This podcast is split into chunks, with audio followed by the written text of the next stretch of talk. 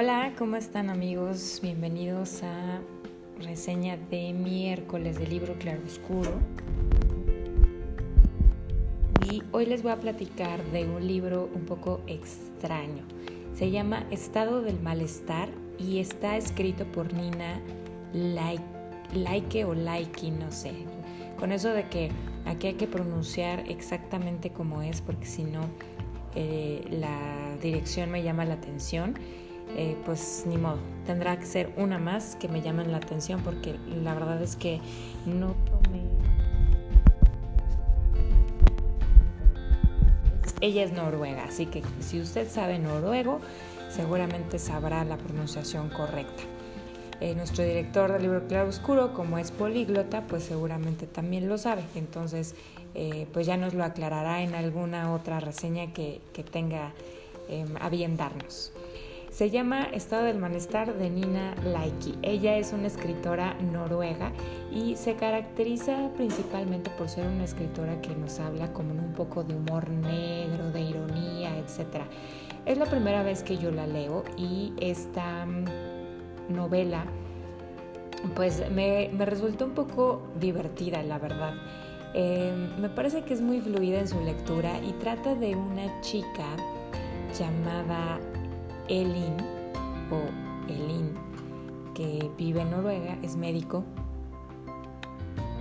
Y pues es más o menos una mujer frustrada y enojada con la vida, puesto que tiene una, ha llevado una vida pues relativamente tranquila y sin embargo se ha dedicado pues más bien a aparentar, a ser la madre perfecta, la esposa perfecta, la doctora perfecta, a fingir que estudia o que le interesa lo que sus pacientes piensan y es más bien una doctora un poco em, desapegada de ellos, sino, pero muy buena en lo que se tra en lo que corresponde a su profesión, que es el diagnóstico clínico y entonces es una doctora muy dura. Entonces si un paciente viene pues casi casi a terapia es conversacional, porque a veces así hay pacientes que van al doctor porque necesitan ser escuchados, eh, pues ella los batea en un instante y, pues se, se, apega a pues los padecimientos, a los síntomas, etc.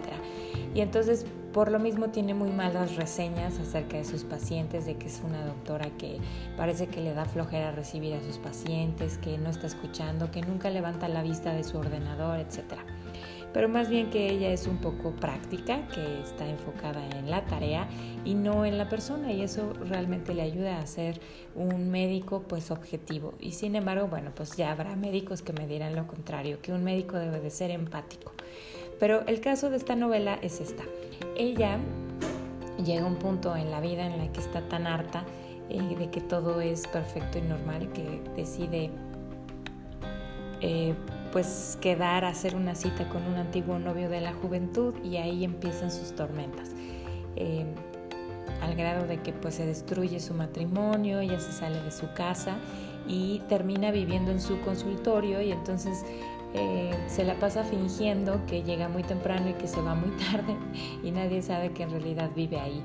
Y, bueno, pareciera como que está, está un poco loca porque platica con un em, esqueleto que tiene ahí como decoración, pero que es como su conciencia, como el Pepe Grillo de Pinocho eh, este le contesta o le hace comentarios un poco irónicos o sarcásticos, a veces acerca de sus propios pensamientos o de cosas que le acaba de decir a un paciente. Y, bueno, en esto va un poco la historia. Este, obviamente, pues hay muchos más personajes como su esposo, sus hijos, el, el, el susodicho novio de su juventud, y se va entretejiendo una divertida historia mm, muy pues muy, ¿qué podemos decir? Pues muy real, ¿no? Finalmente es algo que a cualquier ser humano le puede suceder y, pues son anécdotas o situaciones que se van dando en la vida cotidiana, a veces un poco bizarras, a veces un poco extrañas o absurdas, pero finalmente son, son casos de la vida de cualquier persona que aunque esto es ficción, pues quizá en más de una situación tú o yo nos podemos identificar sobre los conflictos del ser humano, sobre a veces las reacciones que tenemos y sobre habla mucho sobre este manejo mm, este mal manejo de las emociones que tiene todo ser humano y que muchas veces ella sí lo expresa, muchas veces los pacientes ni siquiera tienen nada, sino que simplemente llegan porque necesitan hablar con alguien, necesitan que alguien escuche y que alguien les dé un parecer acerca de su propia vida o de su propia em, pasividad o de su propia em, actuar, en fin. Eh, hay, hay, tantas emociones contenidas y controladas en aquellos que vivimos la vida todos los días y que podemos verlas suceder pues hasta en la persona que te atiende, no sé, en, la tienda o en, en el supermercado. A veces expresamos nuestras emociones así y somos víctimas de esas emociones no expresadas correctamente o bien hacemos a otros víctimas de nuestras propias reacciones emocionales. E, y, pues habla mucho de eso. De hecho, este libro ganó un premio eh, en Noruega, obviamente, a pues, la mejor novela y, es considerada pues casi casi que la mejor novela de esta escritora. No sé qué otras novelas tengan, nunca la he leído.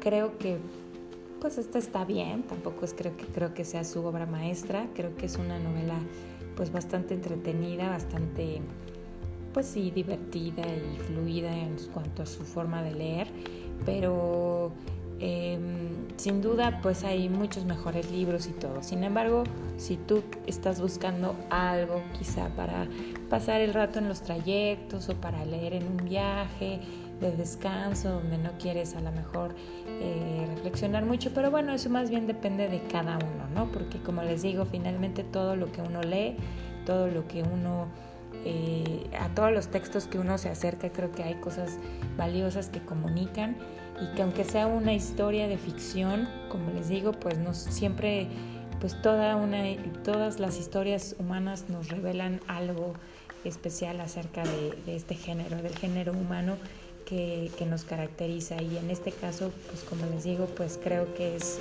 una, una historia muy de mucha lección acerca de lo que es eh, todo este sistema emocional, inteligencia emocional que ha estado muy de moda por tantos años y que creo que es algo muy real y muy importante en la vida de todo ser humano. Aprender a manejarse emocionalmente, a identificar qué es lo que nos está pasando, cómo, cuándo y dónde y por qué, a expresarlo, a canalizarlo y a dejarlo ir.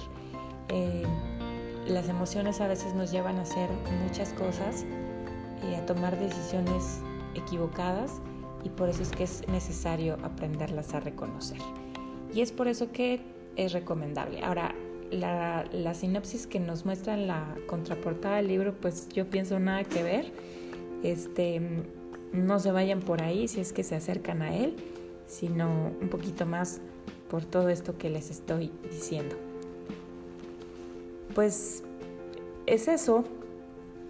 Ojalá quieran este leerlo, acercarse a él y si lo hacen, pues nos platiquen cuáles son sus impresiones. Gracias por escucharnos, hasta la próxima.